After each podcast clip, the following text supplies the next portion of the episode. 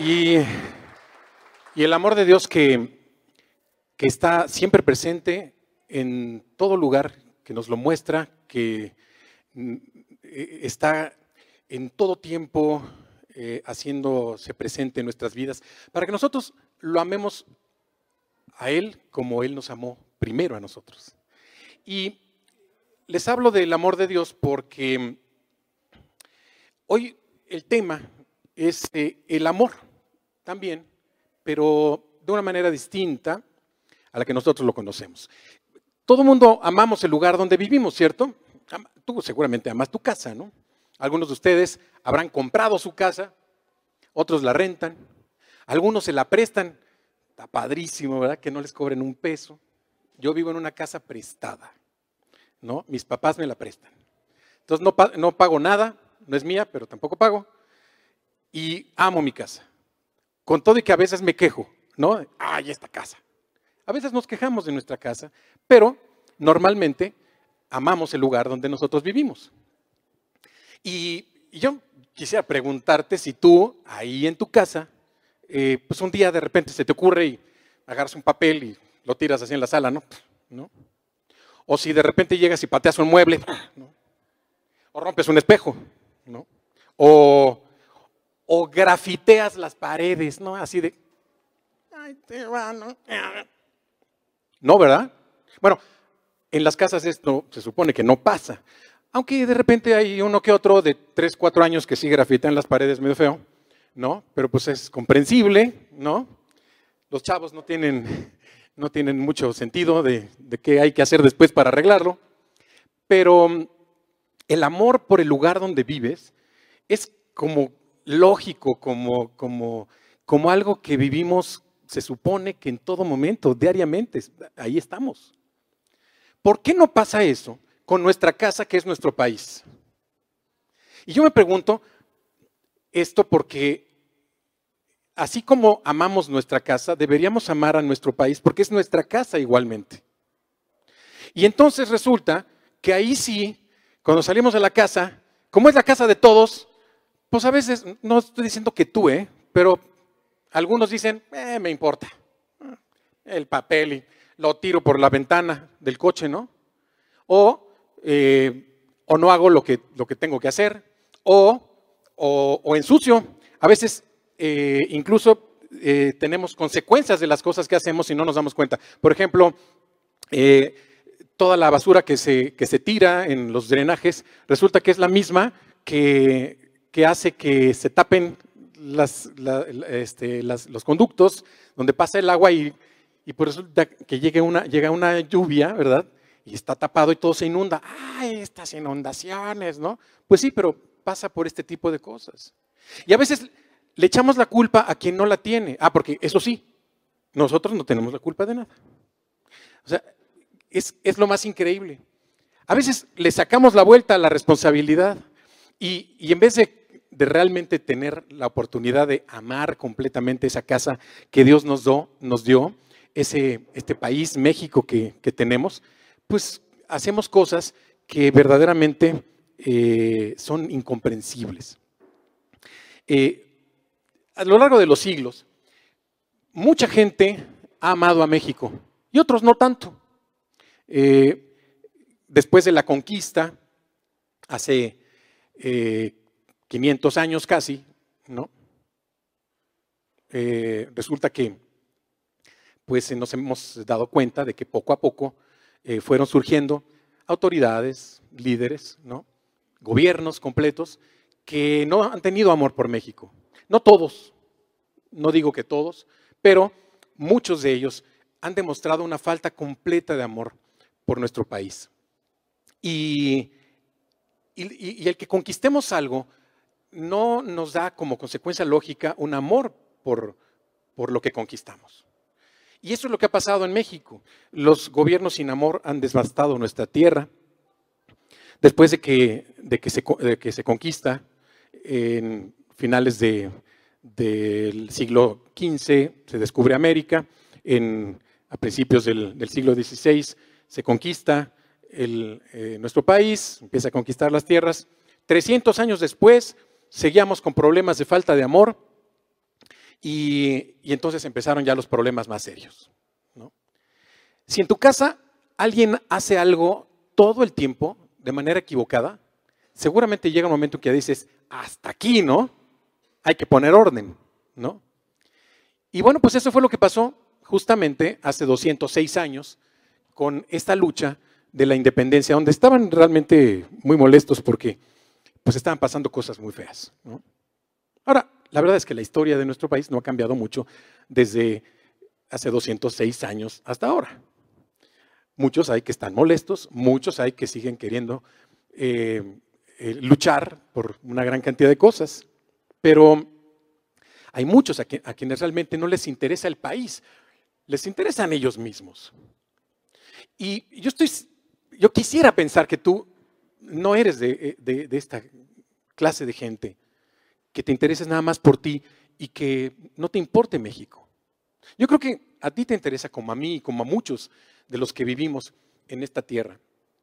Así que precisamente por eso es que decidí hablar de el amor por México. Ahí dice, este tema que evidentemente eh, lo escogí porque esta es la semana de los días patrios, ¿no? Y pues 15 de septiembre y ya nos tocó en puente, jueves, viernes, viva México, ¿no? Está padrísimo que podemos hacer un puentezote como esos, ¿no? Pero la preocupación real, eh, esa preocupación que nace del corazón de aquellos que aman algo, eh, debería estar en todos nosotros. Tú, te pregunto, ¿realmente sabes cómo se vive en México? ¿Realmente conoces sus necesidades? Porque el amor por México no es que yo esté bien y los demás, quién sabe, sino el tener aprecio por las cosas que están pasando, una preocupación adecuada por cada cosa que sucede a nuestro alrededor, por lo que le pasa a toda nuestra casa. ¿Has hecho alguna vez algo por remediar estas cuestiones? Porque muchas veces decimos, ¿y yo qué? Yo no tengo ni la manera de arreglar una calle, no me voy a poner a, tapar los baches eh, y, a, remediar las cosas que, veo que están terribles, ¿no? Hace poco comenzó un movimiento de que no, no, empezaron a tapar los baches, pero sí los empezaron a pintar, ¿no? Este, alrededor para que las autoridades, autoridades vieran que ahí había un bache y que los que andaban manejando pues tampoco cayeron, cayeran en él. Estuvo interesante eso, no digo que sea lo más adecuado, pero hay cosas que podemos hacer. Todos deberíamos de tener por lo menos un pensamiento de cuidado acerca del lugar donde vivimos. Y sigo con otra pregunta. ¿Cuidas tu casa? Porque yo estoy seguro de que tu casa, tu casa, donde tienes tu camita, tu sala, tu comedor, tu cocina, esa sí la cuidas y la cuidas bien. Y compras sus cositas, ¿no? Y le pones una sala adecuada y muy cómoda, ¿no? Y, le pones un mantelito y, no sé, este, un cuadrito para decorar bien, que se vea agradable, ¿no? Y, ¿Y qué hacemos en nuestra casa México? ¿Cuidamos los parques? ¿Las calles? ¿Cuidamos los lugares públicos? No, fíjate que ahí está el problema. El problema es que tenemos una filosofía que, que es de verdad una pena, que es la gran filosofía del ahí se va, ¿no? Ah, porque eso sí, somos expertos en este tema. Pues está bien, déjalo, ahí, ahí se va, no pasa nada. No, no, no, no, ¿qué te apuras? Porque te preocupas de más. Pues, ya, ya con eso. El daño que le hacemos a nuestro país con el se va es tremendo. Porque en otros países tienen una cultura casi incluso hasta del perfeccionismo. Son, parecieran molestos, ¿no? ¿Por qué se fijan en tantas cosas? Porque hacen las cosas tan bien, ¿no? Yo siempre pongo este ejemplo y muchos lo conocen, ¿no? Qué increíbles somos. Hay una fronterota ¿Cuántos kilómetros son de frontera? ¿Dos mil kilómetros así de la frontera norte? Como dos mil, ¿verdad? ¿Tres mil kilómetros? ¿Quién da más? Ah, ¿verdad? Oye, Cuando cruzas la frontera así, dices, hi, thank you, thank you, thank you. Y pasas con tu coche, a partir de ese momento empiezas a respetar las leyes. Y ya no te pasas de la velocidad. No, no. Y te vas en el carril donde tienes que... Y pones tu direccional. Ting, ting, ting. Y la gente te respeta cuando te pasa. ¿Sí o no? ¿No te ha tocado? Hay quienes no han ido a Estados Unidos. Yo he tenido la oportunidad de volar o de cruzar a pie, en coche. La verdad es que no, no, no hay el gran cambio. No es, que, no es que en Estados Unidos se respete increíblemente la ley. No, es que hay unas leyes que, que te caen encima. Y ahí sí nada de que, todos que mi oficial, ahí le va para sus chescos, ¿no? Ahí se va. Porque todo es mediocre. Bueno, no todo, no, no, no. A ver, estoy siendo muy negativo. Tampoco. Hay cosas increíbles en este país, hay cosas maravillosas, pero las cosas que más o menos están bien, pues las dejamos medio pasar. Las cosas que están mal, no las queremos ni ver. ¿Durante cuántos años, décadas o tal vez siglos se ha escondido a la gente discapacitada? La gente que, no puede salir a la calle o no querían que se, supiera que, eh, eh, que tienen en su casa alguien así. Eso lo hacemos también en nuestro país y tratamos de esconder lo malo. Y Dios dice, enfrenta y ayuda a resolver. Eh, si tú cuidas tu casa y no sigues esta filosofía del ahí se va, las cosas de verdad pueden ser completamente mejor, mucho mejor. Mira, esto que te voy a decir también va a pegar ahí en un lugar medio profundo para aquellos que lo hacen, pero ¿qué tal la piratería? ¿No? Vamos a comprar la peli, pues está más varas, ¿no? Vara, vara. Y, así en la calle, vara, vara, lleve su peli, ¿no?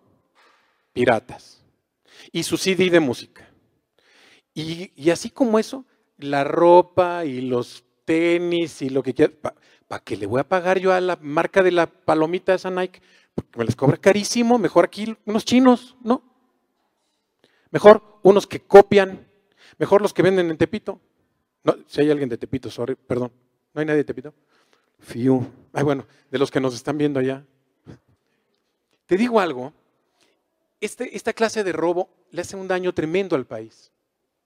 Y estamos hablando de piratería. Ah, no, pero, pero ¿quieres que me vaya más para allá? Te puedo hablar de robo descarado, ¿eh? Hay quienes se cuelgan con su diablito y se roban la luz. Espero que nadie de nosotros hayamos pasado alguna vez por eso. Nunca. Pero sí, así es, como decimos, el diablito, ¿no? Pues el diablito es el que se mete ahí y nos hace finalmente obtener un beneficio que no deberíamos tener, porque no lo estamos pagando. Pero no solamente la luz, ¿eh? Hay quienes no pagan impuestos y se quejan del país. Hay quienes no ponen un peso para ayudar en la casa y de todas maneras dicen, ¿qué pasó? Los huevitos con jamón, ¿no? ¿Cómo que no hay pan? ¿No? y no pones ni un peso, a ver, es el tipo de cooperación que deberíamos de tener todos, ¿no? Pero pues, no la tenemos a veces. Y eso de cooperar o de sustraer o de robarle a nuestro país, pues está muy fuerte. Hay quienes se roban las tapaderas de las coladeras. O sea, dices, pero ¿cómo crees, Raúl? Sí, estas que son pesadotas, ¿no? Esos circulotes así pesados donde ahí se va el agua, ¿no? se las roban. Ese material lo reciclan. Bueno, no solamente eso, ahí te va otra. El cableado, los cableados que van eh, subterráneos, que son de cobre, que es muy caro el material, se los roban. Y luego dicen, es para ayudarme porque pues no tengo suficiente para, vivir, ¿no? Y pues que el país coopere, ¿no? Pues total, pues es de una compañía de gobierno, ¿no? No. Estamos a veces viendo cosas que son tremendas y que eh, hacemos como que no pasa nada. Ahí se va.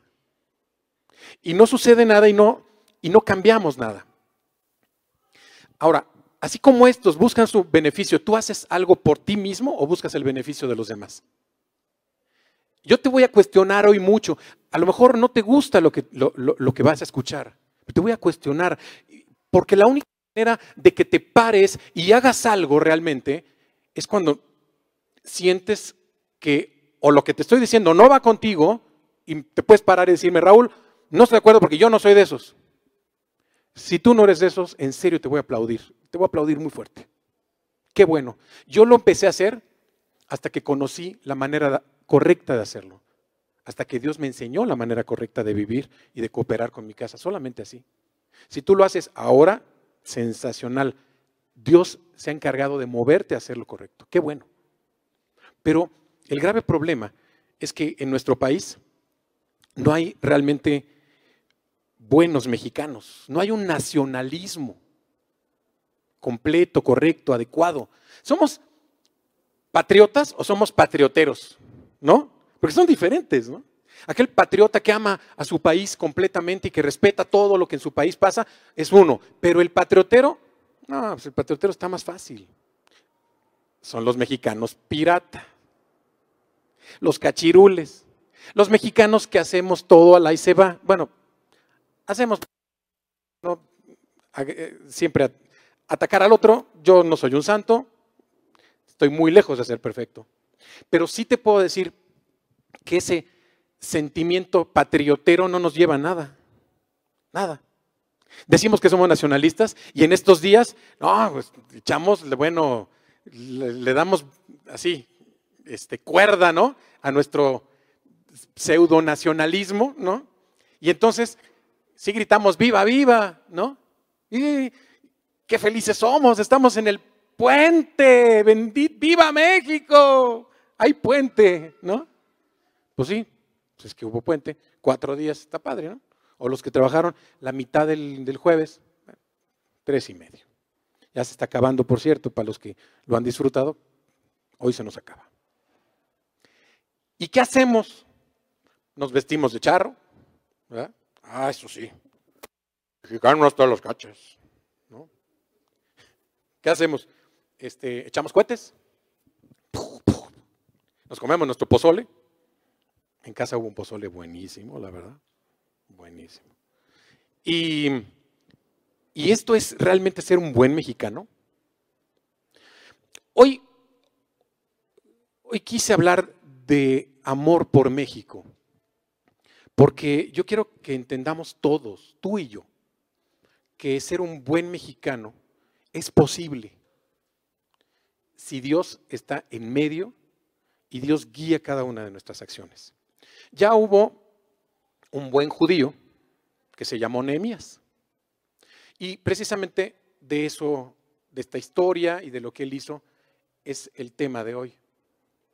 Nehemías, que pues, es un cuate al que pues no lo leemos mucho porque conocemos Mateo, Marcos, Lucas, Juan, ¿no? Y algunos otros conocidones, ¿no? Las cartas de Pablo, ¿no? Pero ¿qué tal este Sofonías, Malaquías, está más difícil. Joel, ¿no? ¿Usted ha leído Joel, don José Joel? Sí. Está chiquito el libro, pues está padrísimo, ¿no? Igual, Nehemías, Antiguo Testamento, un poco antes de los Salmos, ¿no? Y este pasaje que vamos a estudiar hoy es Nehemías 1, del 1 al 11. Si quieren abrir sus Biblias, Nehemías 1, del 1 al 11. Y aquí vemos la historia, ay, ya lo tenemos aquí. Vemos la historia de Nehemías, un buen judío que no solamente era muy bueno, eh, porque respetaba todas las normas sociales, culturales, religiosas de su país, también él demostraba su amor a Israel al interesarse en lo que le pasaba. Y déjame decirte que esto era raro porque pues resulta que él ni vivía en Israel. ¿Cómo? ¿Eres un buen mexicano y no vives en tu país? Yo conozco muchos buenos mexicanos que viven fuera de México y que verdaderamente aman a México. Y que lo extrañan, añoran estar aquí. Y Nemías vivía en un lugar, digamos que si ya lo ponemos ahorita en el mapa, en estos momentos, en esta modernidad, pues está a tiro de piedra. Pero en aquella época te tocaba eh, viajar de Asiria, que era donde él estaba, hacia el pueblo de Israel, hacia la tierra de Israel, y se hacían tres meses. Había que caminar, no había carreteras, no había las superautopistas de cuota, ¿no? no, pagabas ni un peso por un segundo piso directo hasta Jerusalén, nada. Entonces, eh, él vivía en Susa. Esta era la capital, Asiria, capital de esto que fue Babilonia, que después los medos, los persas la conquistaron y los asirios, y entonces en este tiempo estamos ya, muchos años después de que llevaron a Israel cautivo hasta Babilonia. Y entonces él era realmente una persona que amaba profundamente a su país. Y, y, noten bien la palabra profundamente, profunda, porque hoy vamos a hablar de tres puntos que son profundos en la vida de Nehemías, realmente profundos. Él vivía en Susa, no, no, no, tenía realmente que preocuparse por Jerusalén, por su tierra, eh, por su gente, pero lo que él nos enseña es el verdadero amor de una nación. Eh, y ese verdadero amor no solo está en recordar las victorias que tuvo alguna vez, sino en trabajar cada día con verdadero interés para que ese país siga siendo victorioso.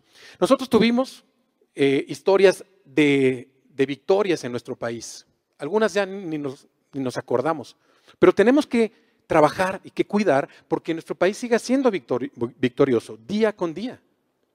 Todos los días que te levantes y que tengas victoria en este país y que México siga victorioso, a pesar de lo que suceda cada uno de los días que vivimos aquí, de lo que pase, que realmente tengamos victoria como país. Fíjense que este hombre, Nemías, vemos aquí, eh, dice que así comienza el, libro y comienza este capítulo.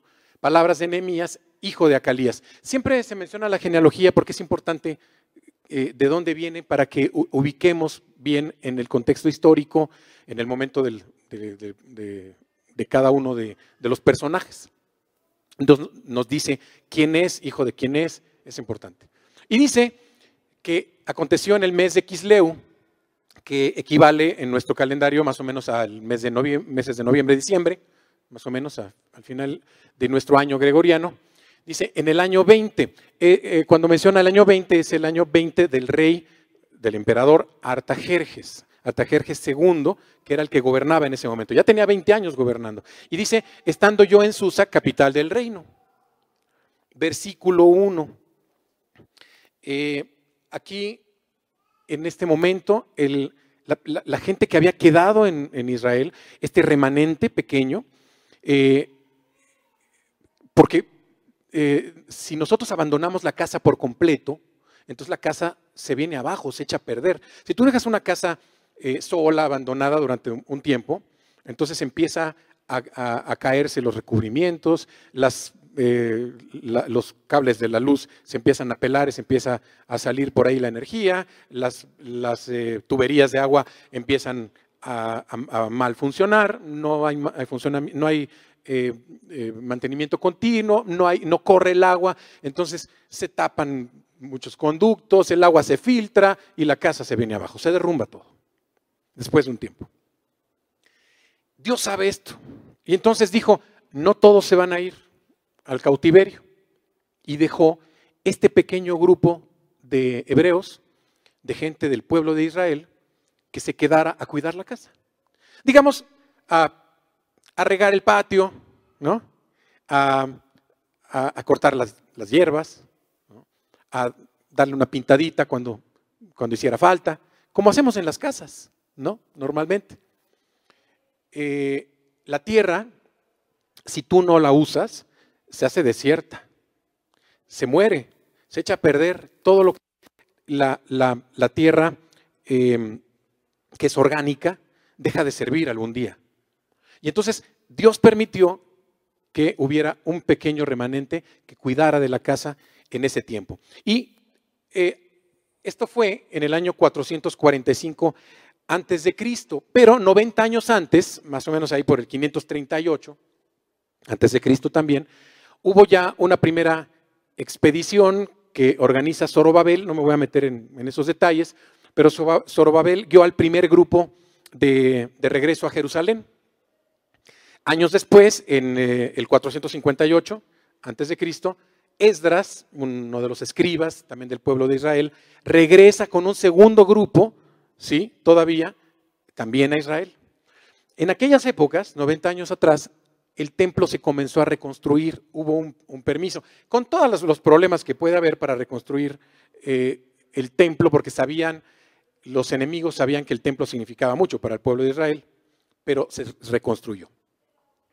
Sin embargo, pues ya había pasado mucho tiempo y de repente llega una persona del pueblo de Israel ahí con Nehemías.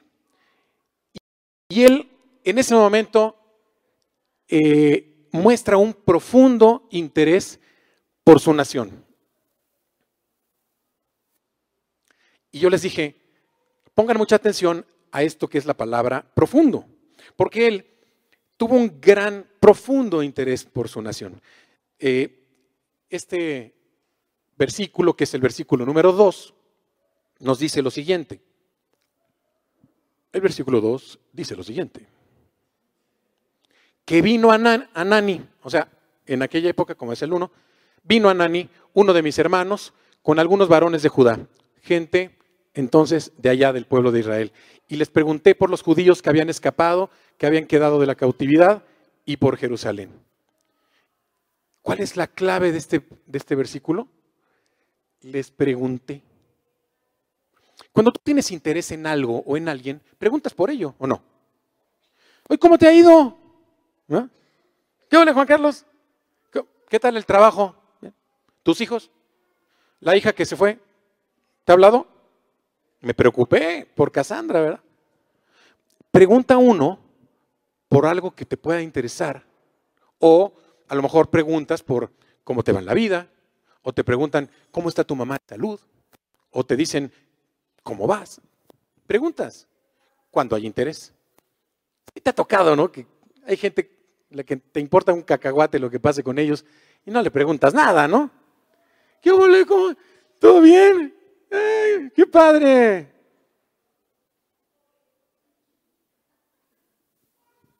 Y no, pues, y ya la conversación ya, ¿no? Se ha estado lloviendo, ¿no? Ahorita hace calor no te interesa preguntar por nada, ni te interesa preguntarle a la persona por él o por lo que le pasa. Pero a Nehemías sí le interesó. Le interesó preguntar por su pueblo porque realmente amaba a Israel, a este pueblo judío que se había quedado. Así que le pregunta a Nani, ¿sí? Les pregunté por aquellos. Y pues, ¿qué crees que pasa? Versículo 3. ¿Les tapo a algunos de ustedes? ¿Sí? ¿Le, tapo? ¿Me quito? ¿Me hago un ladito? ¿Ahora les tapo a ustedes? ¿La verdad? Y me dijeron, el remanente, aquellos que quedaron, aquí dice, los que quedaron de la cautividad, allí en la provincia, eh, les, les decían provincia porque era ya una de tantas partes de este imperio asirio. Están en gran mal y afrenta. A ver, Raúl, ¿cómo? No dijeron, pues vamos. No dijeron, estoy bien. No.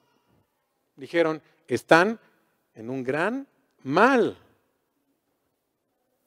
Y el, mudo, el muro de Jerusalén derribado y sus puertas quemadas a fuego.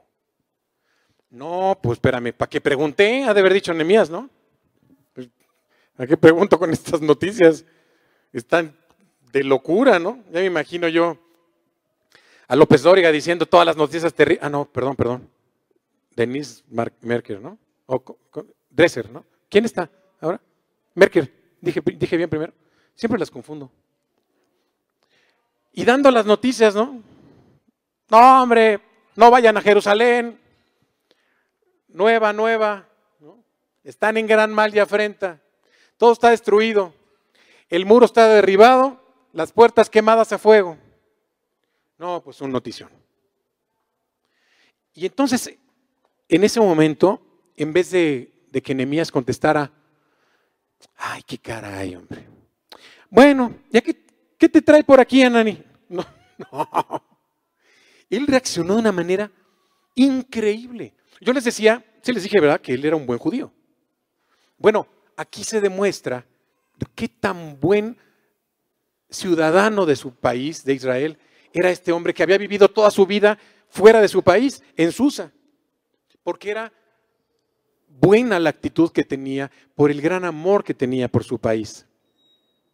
Le contestaron, no solo están mal, están muy mal. La condición de la ciudad está desastrosa. ¿sí?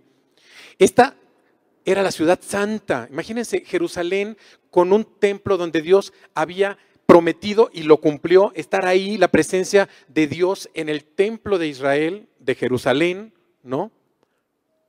Increíble que ahora el templo no existía, aunque unos años antes ya lo habían reconstruido y ya iban por buen camino, pero los muros tirados, totalmente derrumbados. Las puertas las quemaron. Yo me acuerdo hace poco que unos manifestantes ahí en el Palacio Nacional se les ocurrió la tremenda, no, no, no, de veras, idea maravillosa según ellos, de prenderle fuego a la, a la puerta principal del palacio, ahí en el Zócalo. ¿Lo vieron alguna vez? ¿Vieron esas imágenes? Eran indignantes. Una locura. ¿Quién sabe qué le echaron? Y la puerta, que es de madera, con herrajes maravillosos, que tiene siglos, se prendió. Por cierto, hace unos días la villa muy barnizadita, bendito sea Dios. Pero en aquella época las puertas las destruyeron por completo. Bueno, el muro. A lo mejor esto de los muros pues no te parece a ti como muy, a lo mejor muy familiar o, muy importante, porque de muros, a lo mejor solamente has oído hablar del, del muro de tu perfil del Facebook, ¿no? Ese es un muro buenísimo, ¿no? Que no te protege de nada, al contrario, ¿no? Te, te, expone. Pero este era un muro diferente. A lo mejor has escuchado del muro de los lamentos, claro. Había, hay un muro ahí de los lamentos en Jerusalén, ¿no? Que es impresionante porque son como nada más un pedacito de lo que eran los cimientos de ese muro que se hizo, ¿no? Y que después fue completamente destruido. Eh, hablo ya de otro muro, que es este que se derriba y que, bueno, en fin, tampoco me voy a meter en eso. O han oído del, muro de, de Campeche, ¿no? La única ciudad amurallada de este país. No sé. A lo mejor esto de los muros se te hace, ah, pues está bien, ¿no? Está padre. Hay una historia en la Biblia donde los muros de Jericó caen por completo. El pueblo de Israel, el último día que le dio de vueltas a la ciudad, gritó todos al mismo tiempo, tocaron la trompeta y todos gritaron y los muros se derribaron. Las ruinas de ese muro de, la ciudad de Jericó nos hablan de, una, eh, de un derribe de dentro hacia afuera. O sea, estaba la ciudad y el muro se cayó para afuera. Eso es algo absolutamente extraño eso es lo que eh, incluso se sabe que, eh, por eso se sabe que fue un milagro de Dios, porque Dios derribó el muro completo para afuera, porque lo normal era que la gente que llegaba atacaba y derribaba el, mundo, el muro para adentro. Los muros en esa época eran muy, muy, muy importantes, porque los muros representaban seguridad, paz, poder. Y entonces este muro estaba completamente derribado. Imagínense la situación, la condición de la ciudad de, Jerusalén. Eh, cuando, cuando Nehemías escucha esto, entonces presenta una profunda, profunda. Si estás bien atento, chavo. Es que no jala. Ahí está. Profunda empatía por los suyos. No simpatía, porque los simpáticos pues, son chistosones, ¿no? Es otra cosa. Empatía. Lo primero que tendríamos que definir y estudiar es qué significa empatía. ¿Alguien tiene alguna idea de qué es empatía? Estar de acuerdo, vamos más allá. Ponerte en los zapatos del otro. ¿Quién más? ¿Ninguna idea más? Tú sabes. ¿Qué es, mijo? Sí, ¿estás de acuerdo? ¿Sabes qué es empatía? Yo tengo empatía contigo, dime. Sí, él tiene empatía conmigo. Está increíble. Vamos a, ver qué, qué significa empatía. Capacidad de identificarse con alguien y compartir sus sentimientos, según el diccionario de la Real Academia Española. Nuestro español lo define así. identificarse con alguien y compartir sus sentimientos. Él, Nehemías, no solo se interesaba por su país, se identificaba con él, con, con ellos, con cada uno de los judíos que estaba sufriendo todo esto. Y entonces se puso en los zapatos de ellos. Y entonces la cosa cambió. Porque no nada más es, híjole, qué terrible está la situación, pobrecitos, ¿no? Pobres de los de Haití, les ha ido re mal, tuvieron un problema ahí hace unos años y se les destruyó. Ay, los de Chile a cada rato tienen este, terremotos. Ay, este, pobre de Estados Unidos, miren nada más qué candidato republicano tienen. En fin, no, no. ¿No hay republicanos aquí? ¿No? no es republicano? Hay republicana de veras. Bueno, no todos los republicanos quieren a su candidato. Él nos quiere poner un muro, por cierto, que es que para defenderse. Pero ese no es nuestro tema de hoy. Nuestro tema es cómo se puso Nehemías con esta noticia y dijo, ay caray, está muy, muy difícil. Y entonces se identificó aún con las cosas peores que le estaba pasando a su país, a su gente. Identificarse aún con la miseria humana, con lo peor que le puede pasar a alguien, eso es empatía. Nemías sintió eso por los suyos, amaba a su tierra profundamente. Y entonces, aunque había vivido toda su vida fuera de, de Israel, resulta que dijo, cuando oí estas palabras, me senté. ¿Podemos poner de nuevo el otro? Éjele, no. El, versículo, el versículo 4 dice, cuando oí esas gracias, estas palabras, me senté. Imagínense la reacción de Nehemías, ¿no? ¿No te ha pasado que de repente te dan una noticia tremenda y dices, ay Dios mío, ¿cómo crees?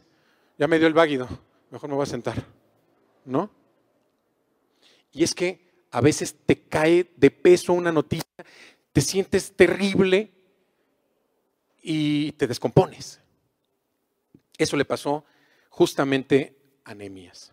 Y entonces perdió las fuerzas. Debió haber sido un duro golpe para Nehemías, muy tremendo. Porque los muros ofrecían seguridad, pero ya esa seguridad no estaba. Las puertas lograban cercar la ciudad y eso no existía. Entonces fue empático con Israel. Sigo con mis preguntas. ¿Tú eres empático con México? Es decir, ¿te pones en los zapatos de cada uno de los mexicanos? Porque a veces decimos que sí, pero realmente somos empáticos con nosotros mismos. Es que México y su situación, y, y sí me duele, pero a mí, pero ¿y los demás? Tenemos que preocuparnos por la nación entera, por los otros, por el famoso prójimo, que es el que está más próximo, el que te quede más cerca, pues. ¿Eres empático con México? Mira, yo definitivamente, y los que me conocen, saben que no soy pesimista, saben que de ninguna manera soy fatalista, saben que no me gusta dar malas noticias, pero hay ciertos datos que me gustaría compartir contigo para ver si es cierto que te preocupas por México, desde Tijuana hasta Chiapas, pasando por el país de Mérida. Ah, no, ¿verdad? Yucatán. Todo el país.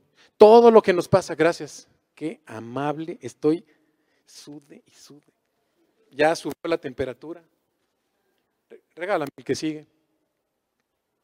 Y entonces, los datos, algunos de los datos que, de lo que nos pasa en este país, pues son, digamos, leves. Tenemos por lo menos 60 millones de pobres. El índice de desempleo es más alto de todos los tiempos. Ocho de cada diez mujeres son maltratadas en sus hogares, trabajos y por sus parejas. Redes muy organizadas de adultos que abusan de niños de bajos recursos. Te estoy hablando de México. Múltiples secuestros todos los días. ¿Qué más pasa en esta nación? La edad promedio de inicio de las adicciones, 14 años. Llámese adicción lo que quieras, tabaco, alcohol, drogas, eh, sexo, eh, pornografía, cualquier cantidad de cosas. 14 años. Aumenta día con día el, número de casos de SIDA. ¿Y qué más?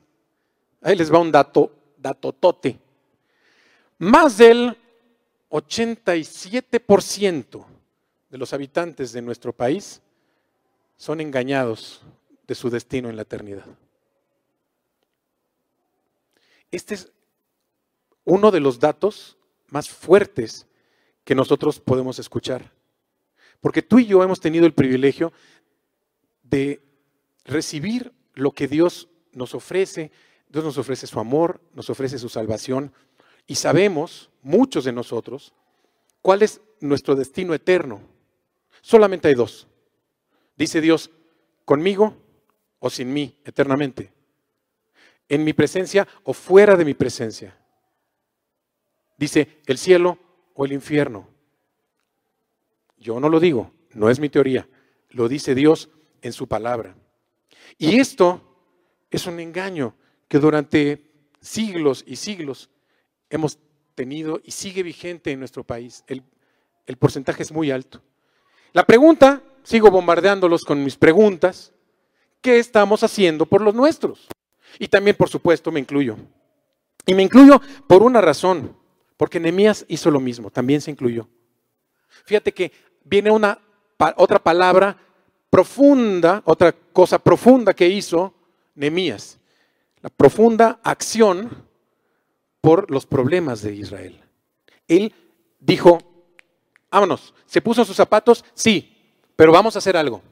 Y entonces, en el versículo 4 también nos dice lo que él hizo. Cuando oí estas palabras me senté y lloré. A ver, se sentó, también lloró, hizo duelo por algunos días ayunó y oró. Todo delante de Dios. Ah, llorar está bien, a veces le pega a uno el sentimiento, ¿no? ¿Por qué me pasa esto a mí? ¿No? A veces las emociones te toman en tus manos, en sus manos, y a veces puedes llegar a situaciones un poco más fuertes. Él hizo duelo, como si alguien hubiera muerto. En aquella época, la gente del pueblo de Israel eh, se quitaba sus ropas normales o de lujo, que eran suaves, ¿no? de, telas blandas y, cómodas, y se ponía telas más fuertes, ásperas, eh, por ejemplo, silicio.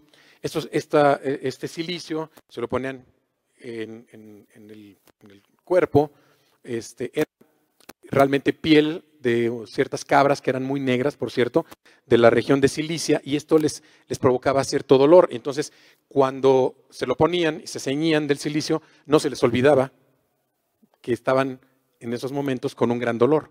Algunos rasgaban sus vestiduras, otros se aventaban cenizas, o algunos todo, ¿no? Se ponían el silicio, se aventaban la ceniza, todo, ¿no?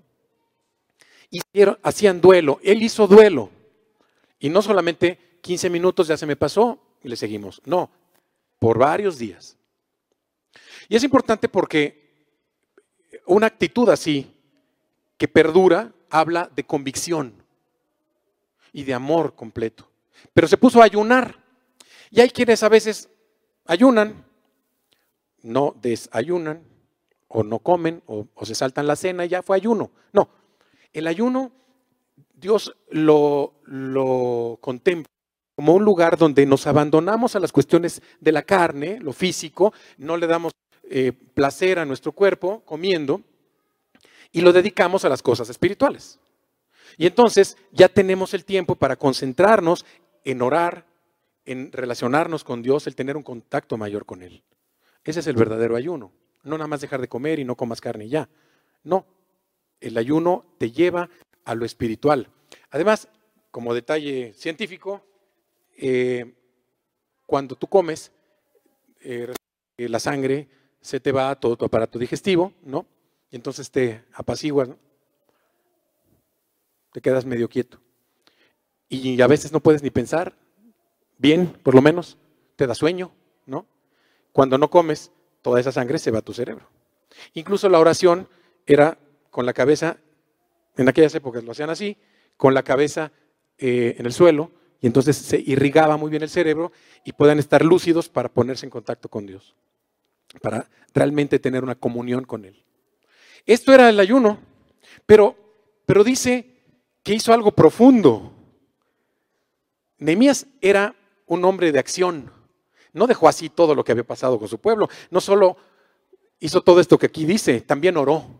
Volcó a Dios su corazón, aplicó todos los conocimientos que él tenía. Él era el copero del rey, era el que le servía eh, lo que bebía, lo que comía incluso este, al rey. Y, y esto garantizaba que el rey no fuera envenenado, por ejemplo.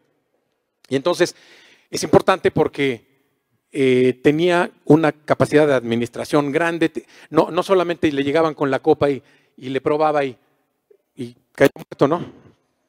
Como algún copero que ustedes pueden pensar, no, supervisaban con la administración de todo lo que se hacía, supervisaban bien que los procesos fueran correctos para que fuera, el reino fuera eh, dañado, ¿no? Entonces, esta estructura, esta organización, todo esto le sirvió a él muchísimo y lo aplicó para hacer lo correcto para su pueblo Israel. Así que, si a ti te llega alguna vez una noticia trágica, en vez de hacer un dramonón primero, no, primero ora.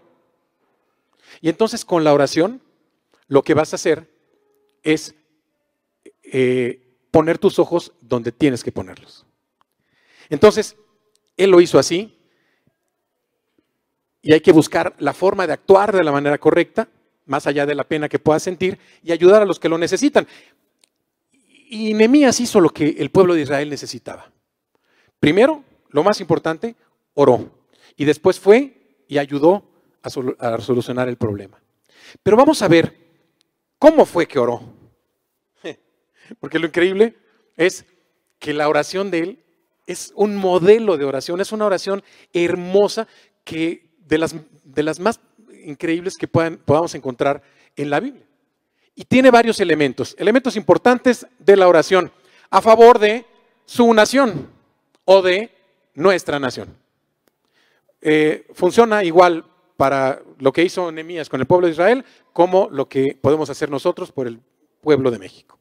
Y lo primero que hizo fue, uno, alabanza y adoración. Versículo número 5, ¿ya lo tienes ahí? Todos estamos en Nehemías 1, Versículo 5. Y dije, te ruego, oh Jehová, Dios de los cielos, fuerte, grande y temible, que guarda el pacto y la misericordia a los que le aman y guardan sus mandamientos. Lo primero que hizo, pues fue reconocer a la persona en la que él creía y a quien él se dirigía. La alabanza y la oración es muy importante en tu oración. Reconocimiento de aquel que puede ayudar a los que están en desgracia.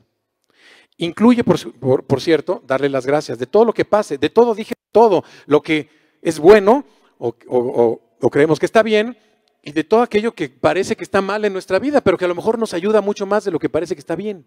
¿Sí? ¿Me di a entender? ¿O los hice más bolas? A veces lo malo, entre comillas, nos ayuda más que lo bueno, entre comillas, que nos pasa. Hace unos días, bueno, un par de semanas, según yo estaba muy sano, pero desde hace años me he sentido mal y me diagnosticaron diabetes. Eh, toda mi familia casi es diabética. Y yo sabía que algún día me iba a tocar. Y escuché una anécdota de una persona que también lo diagnosticaron con la misma enfermedad y dijo que era realmente una bendición para su vida, porque entonces empezó a ser sano. Y yo dije, yo tengo que hacer lo mismo. Y lo que parece una maldición, dice la palabra, Dios lo convierte en bendición. Y yo estoy seguro de que mi enfermedad va a ser todavía mucho mejor. Increíble, ya empecé a hacer ejercicio. ¿Sabes cuándo hacía ejercicio en mi vida? Nunca. Palabras con mayúscula en rojo, entre paréntesis subrayadas. Nunca. ¿Sabes cuándo me cuidaba? Nunca. Ahora Dios puso en mí esa convicción. Y yo sé que esto que parece, parece malo, estoy seguro que va a ser bueno en mi vida. Lo que vemos en nuestro país que parece malo, tal vez nos va a ayudar algún día. ¿Por qué nos quejamos tanto? Yo podría tirarme al suelo diciendo, Dios, ¿por qué me mandas esta enfermedad? Que no es ni siquiera un cáncer. No es una enfermedad terminal. Yo puedo no hacer nada y a lo mejor morirme en poco tiempo. pero sí quiero hacer algo. Y este hombre hizo lo mismo, se puso en acción, reconoció a aquel que podía realmente ayudarle. Y entonces vino el paso dos, petición. Y el versículo 6 dice, esté ahora atento tu oído y abiertos tus ojos para oír la oración de tu siervo que hago ahora delante de ti día y noche por los hijos de Israel, tus siervos. Y confieso los pecados de los hijos de Israel que hemos cometido contra ti. Sí, yo y la casa de mi padre hemos pecado. Lo que hizo Nehemías es pedirle a Dios que lo escuche y que no deseche esta oración esta petición que le está haciendo. Y entonces le declara el motivo de su oración. Tres. Declara el motivo de su oración. ¿Cuál era el motivo? Interceder por su pueblo, por los hebreos. Este versículo 6 también nos dice la oración, escucha la oración de tu siervo, ¿sí? Y entonces, esta oración que hago delante de ti día y noche. Miren, lo menos que podemos hacer, lo menos que podemos hacer por nuestro país, es ponerla siempre en manos de Dios. Si algo le sirve a nuestro país, es ponerla en manos de nuestro Dios a través de la oración. Es esto justamente lo que hizo Nehemías. Y luego pasó al 4, confesión de pecados. Ay, nanita, pecados. Qué palabra, ¿no? Cuando yo oí el asunto de pecados, cuando, cuando yo no, ni siquiera creía realmente en lo, en lo correcto y en lo verdadero, cuando no tenía Dios en mi vida, que era un incredulazo, yo oía la, la palabra pecado y decía, ay, nanita porque esto me comprometía, porque luego a veces decimos, pero pues para ti qué es pecado, para mí es otra cosa, y no, nos hacemos tontos. A veces les ponemos colores a los pecados, ¿no? Es medio blanco, una mentira piadosa que ni existe, ¿verdad? Rojo, pues si robo, o negro, pues ya si mato, ¿verdad? Ya, es algo muy feo. Pero ¿sabes qué? Para Dios todo lo que esté en contra de su voluntad es pecado. Todo lo que te impida ver a Dios es pecado. Si tú estás rebelde o cometes un error o no quieres hacer su voluntad, es pecado. Y entonces Dios trabaja en el corazón de Nehemías y él confiesa los pecados en este versículo número 6. Y dice, confieso los pecados de los hijos de Israel que hemos cometido contra ti. Sí, porque la casa de mi padre y yo, dice, hemos pecado. Nehemías confiesa el pecado del pueblo, pero además involucra él también. ¿No te crees que él dice, pues ellos Dios, ¿eh? Mala onda que están pecando contra ti. No, dice, y yo también, todos. Entonces, eso es lo que tendríamos que hacer todos. Saber que también somos responsables en mayor o menor grado, pero responsables. Mira, todo tiene consecuencias. La Biblia nos dice, siembra torbellinos y cosecharás tempestades. Todo. Cuando confesamos nuestros pecados, le decimos a Dios, híjole, a lo mejor sí lo quise hacer en ese momento, pero, pero ya lo pensé bien y, y no debía haberlo hecho. Los pecados nos separan completamente de Dios. Y ¿sabes qué pasa? Que lo que ocurre en México también es consecuencia. Es fruto de nuestra desobediencia a Dios. Lo que sucede es que no se conoce la ley de Dios. Aunque muchos no conozcan las leyes en este país, pues eso no los exime de cumplirlas. La misma ley dice eso. Dice, el, desconocimiento de la ley no exime de su cumplimiento. ¿Hay algún abogado aquí? Señor abogado, ¿digo bien o no? Y si tú te pasas un alto, luz roja, ¡pum! Y te agarra uno de tránsito, ¡ay, qué cree! Yo no sabía. Pues sí, pero ahí está su multa. ¿no? Y así con cualquier cosa que hagamos equivocadamente. Pero ¿qué crees? Si no conoces la ley de Dios, es exactamente igual. Ay, pues yo no sabía. Por ignorancia hacemos muchas cosas. Pablo decía justamente eso. Dice, lo hice por ignorancia. Pero no lo decía para justificarse, sino nada más para entender. No tenía idea. Pero ahora que sé, me cae el 20. Entiendo correctamente. Si nosotros conocemos la ley y la ley de Dios, entonces las cosas cambian. Versículo 7 dice eso. En extremo nos hemos corrompido contra ti y no hemos guardado los mandamientos, estatutos y preceptos que diste a Moisés tu siervo. O sea, la ley. la ley de Dios. Así que, si el pecado trae consecuencias en tu vida, por ejemplo, inseguridad, falta de paz, violencia, insatisfacción, es lo mismo que le pasa a nuestro país, ¿eh? Lo mismo. ¿Qué tenemos en México? Inseguridad, falta de paz, violencia, insatisfacción. No, bueno. Yo lo oigo en todos los medios. Eh, lo que pasa en este país, bla, bla, bla. Los debates, las marchas, ¿no? Y ahí andan, que es que los la gente, insatisfechos. Bueno, ya no te metas en las redes sociales porque ahí sí ves toda la insatisfacción del pueblo, ¿no? Todo mundo pone sus insatisfacciones. El gobierno esto, el presidente aquello, el no sé qué. Bueno, es una cosa que se abre así la, cloaca, ¿no? Y sale la peor porquería. Pues claro, no le ves la cara a la gente que lo pone, ¿no? Nos envalentonamos cuando sale nuestra inseguridad y nuestra insatisfacción y entonces nos quejamos de todo. El pecado hace lo mismo en nuestras vidas. Pero ¿qué crees? Tenemos esperanza de que esto cambie. Tenemos la esperanza de que este país realmente sea diferente, ¿sí o no? ¿Y crees que puede ser diferente? ¿Sí o no? Sí. Tú tienes la clave. Fíjate que hace 206 años hubo gente que tenía esperanza.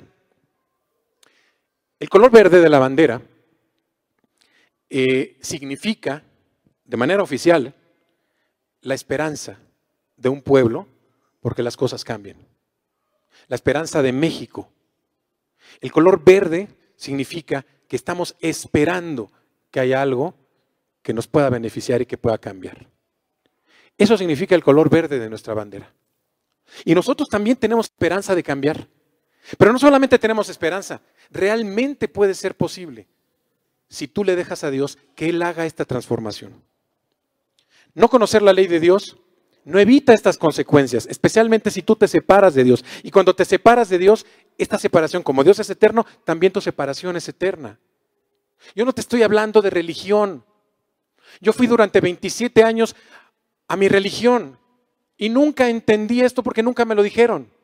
Me dijeron que Jesús había pagado por los pecados de todos pero nunca me dijeron que yo tenía que apropiar eso que él había hecho y que tenía que volver a reunirme con Dios y establecer una relación con Dios. ¿De qué estoy hablando? ¿De religión? No, esto no es un templo. Esta es una reunión donde se habla la palabra de Dios para que tú y yo entendamos que estamos separados de Dios, sí, por nuestros pecados, que podemos ir al infierno, sí, por nuestros pecados, pero ¿qué tiene remedio? Porque hay verde, esperanza de que esto sea transformado. Nemías utiliza la palabra de Dios para apelar a esta bondad de Dios. Vamos a leer versículo 8.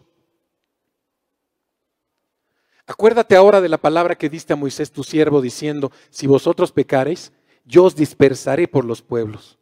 O sea, le dice a Dios, tú dijiste esto, aunque peques, de todas maneras, o sea, si, bueno, obviamente, si pecas, te voy a dispersar, es decir, la separación va a ser grande. Pero el 9 dice, hay una respuesta, pero si regresas a mí, si os volviereis a mí y guardareis mis mandamientos y los pusiereis por obra, ¿cuáles son los mandamientos?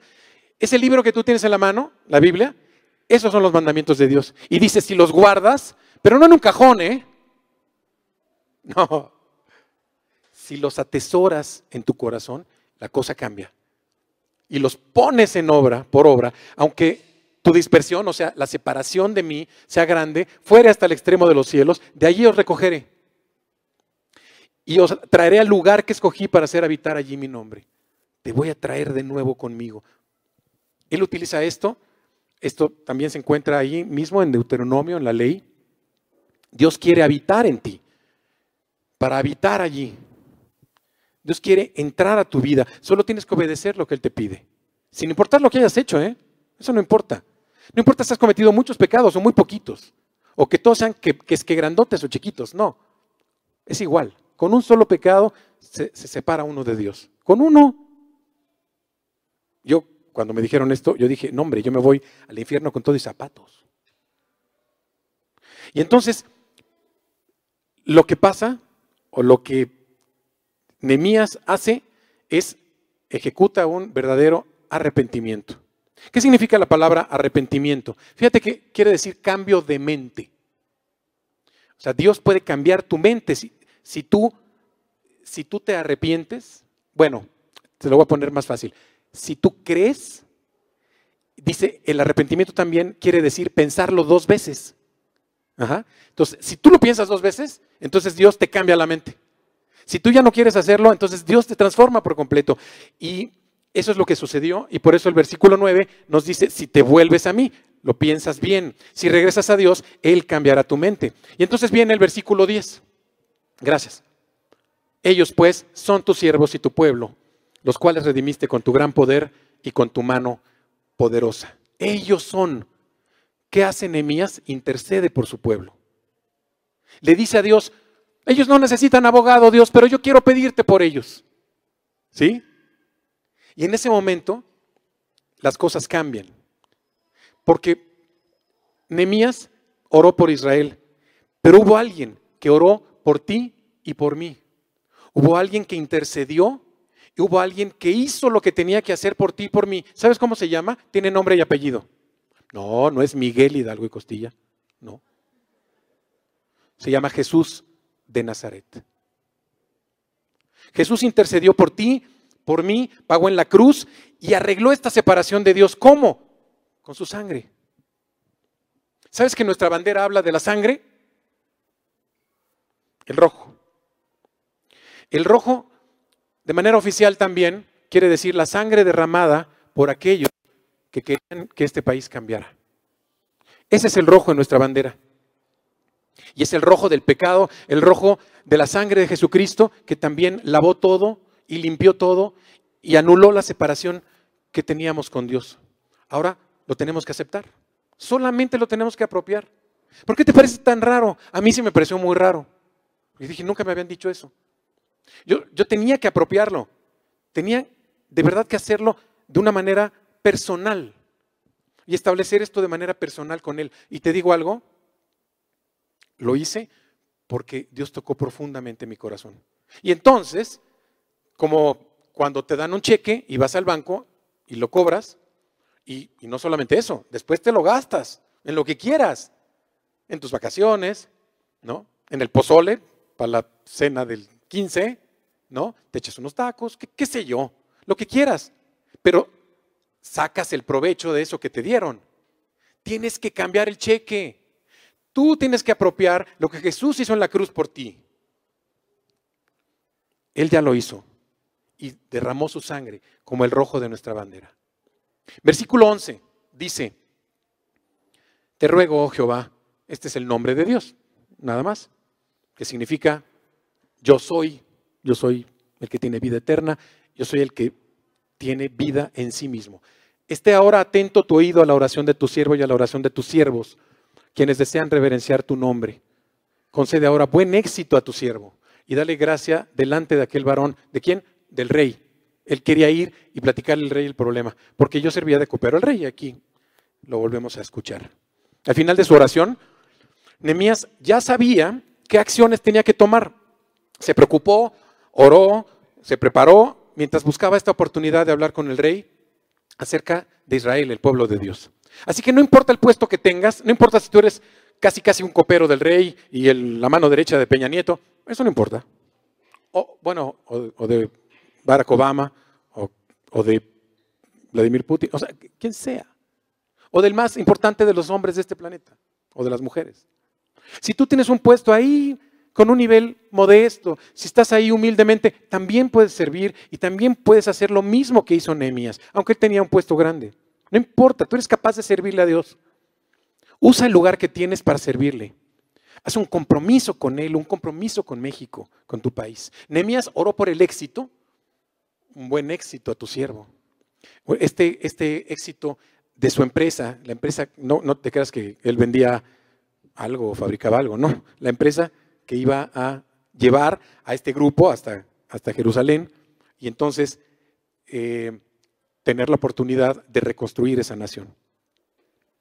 Eh, él oró por fortaleza para soportar estos problemas, pero también eh, vemos que él no pide beneficio para él, sino para, para todos, para la obra completa de Dios. Él decidió regresar.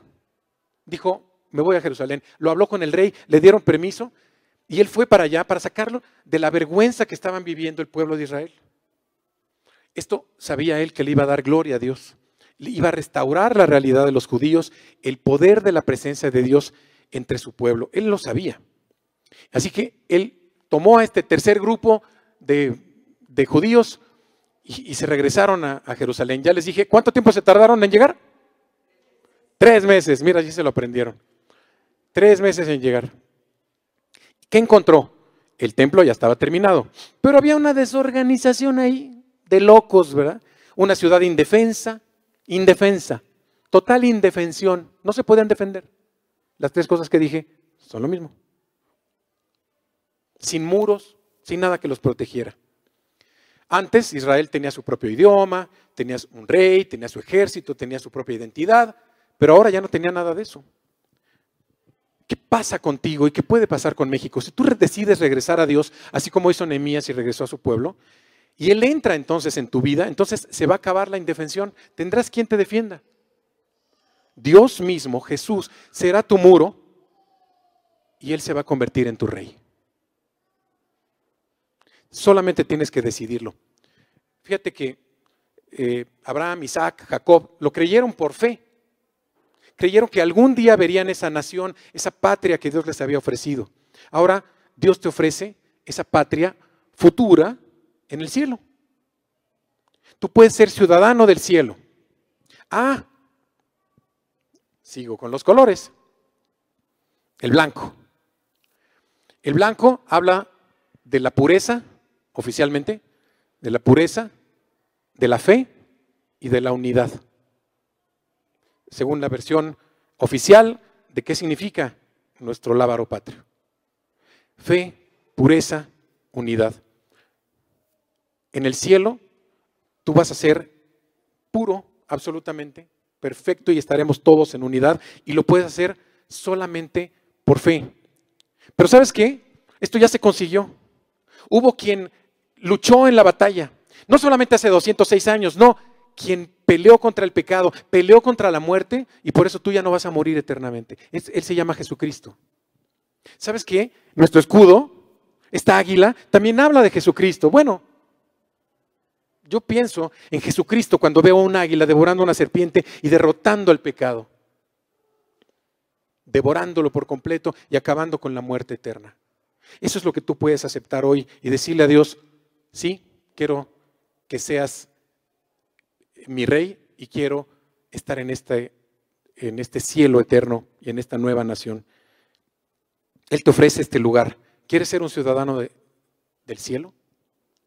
¿Realmente quieres cambiar de patria en ese sentido? Una patria espiritual, por supuesto, porque vamos a seguir en México. Pídeselo a Dios solamente. Fíjate, este versículo 9 dice, ah, este es el 11, 9, dice, os traeré al lugar que escogí para hacer habitar allí mi nombre. Y ese lugar al que Dios nos quiere llevar es al lado de Él, de su presencia. ¿Qué hay que hacer? Es de lo más fácil. No es por obras, dice la palabra. Dice que Él entregó a su Hijo Jesucristo, a su único, al que Él tenía, ¿no? Para que muriera por ti y por mí. Nada más. ¿Y qué tenemos que hacer? Aceptarlo. Y lo único que tenemos que hacer es gratis. Aceptar que hemos pecado, pedir perdón por esos pecados apropiar el pago de Jesucristo en la cruz e invitarlo a vivir en nuestro corazón para que habite allí Jesús.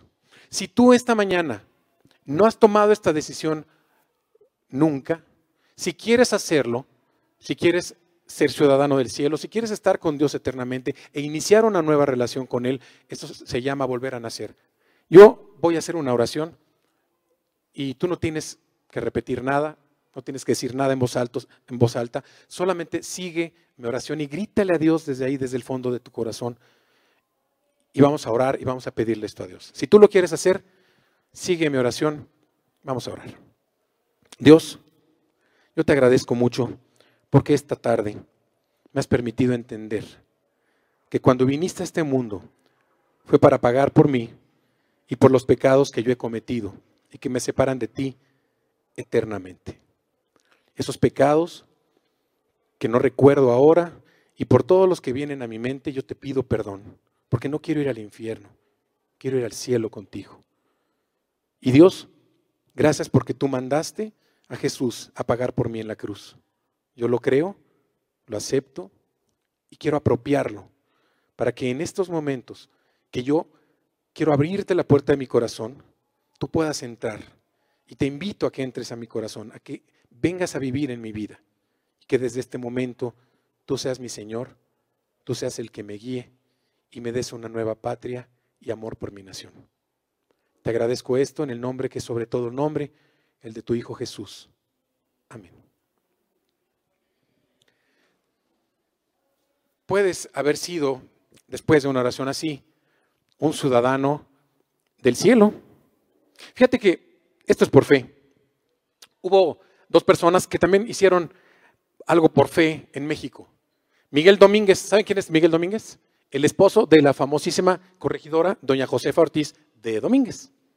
Ellos, por fe, le creyeron a Miguel Hidalgo y a todo este movimiento que él encabezaba, prestaron su casa, ahí se hacían las juntas, donde, en Querétaro, donde se hablaba de este tema, y, pues, ¿qué pasaba? Había abusos, había problemas eh, de yugo de parte de los, de, los que en esos momentos estaban gobernando, eh, y ya no, ya no querían seguirlo viviendo. Por eso creyeron en este sueño y después de 11 años, esto se cumplió. Eh, ellos a lo lejos miraron a un México que fuera independiente, que fuera dueño de su propia tierra, y en 1821 esto sucedió. Ellos son considerados héroes de la independencia porque creyeron. Pero tú puedes ser considerado un héroe de la fe.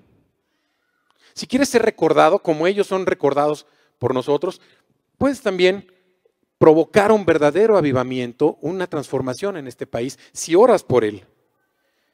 No algo que pase, sino algo que sea duradero, con arrepentimiento real, que cambiemos nuestro modo de pensar y que nuestro México verdaderamente se transforme. Fíjate que esto se puede hacer solamente con oración. Y si tú crees que orar no es mucho, pues déjame decirte que, que estás equivocado. Cuando se hace, como nos enseña Nehemías, así como lo hemos visto que él, que él, los llevó a orar, nos podemos llevar tremendas sorpresas. ¿eh?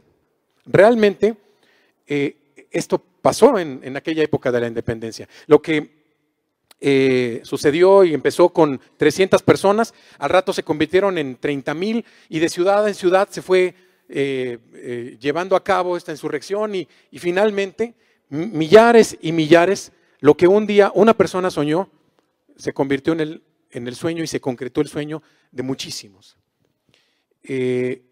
con una actitud correcta nosotros podemos ser también verdaderos nacionalistas, patriotas, de la forma correcta, amantes de nuestra tierra, de México, de lo que pasa en nuestro país, de lo que pasa alrededor de, nosotros, de lo que le sucede a los demás mexicanos.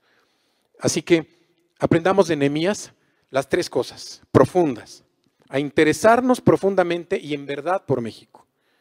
Desarrollemos empatía, identifiquémonos con aquellos que más lo necesitan. Y tres, actuemos a favor de nuestra patria. Lo que tú hagas no es poco, Va a ser muy importante. Siempre será muy importante. Empecemos orando, como Nehemías, así como él. Y entonces sí, vamos a poder celebrar a este país que acaba de tener estos días patrios y podemos hacer la forma, hacerlo de la forma correcta para que nosotros podamos llevar también a todos los mexicanos a los pies de Jesús y para que todos realmente puedan ser cambiados, para que todos conozcan y alaben a Dios. Y yo quiero robarles un minuto más y eh, nos pusimos de acuerdo con Oscar también para instituir un tiempo de oración para México. Yo te invito a que ores por tu país, por sus gobernantes, aunque te caigan gordos, Dios los puso aquí y, Él permite todo esto. Y vamos a iniciar, vamos a, comenzar con esta oración por nuestro país. Tú lo puedes hacer en tu casa y lo vamos a seguir haciendo aquí.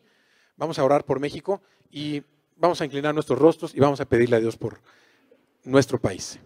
Dios, Eres precioso y nos muestras tu amor por México y nos muestras el amor que nos tienes a todos nosotros. Gracias por traernos a esta ciudad, a esta tierra, a este país precioso, bellísimo, que tú nos has encomendado.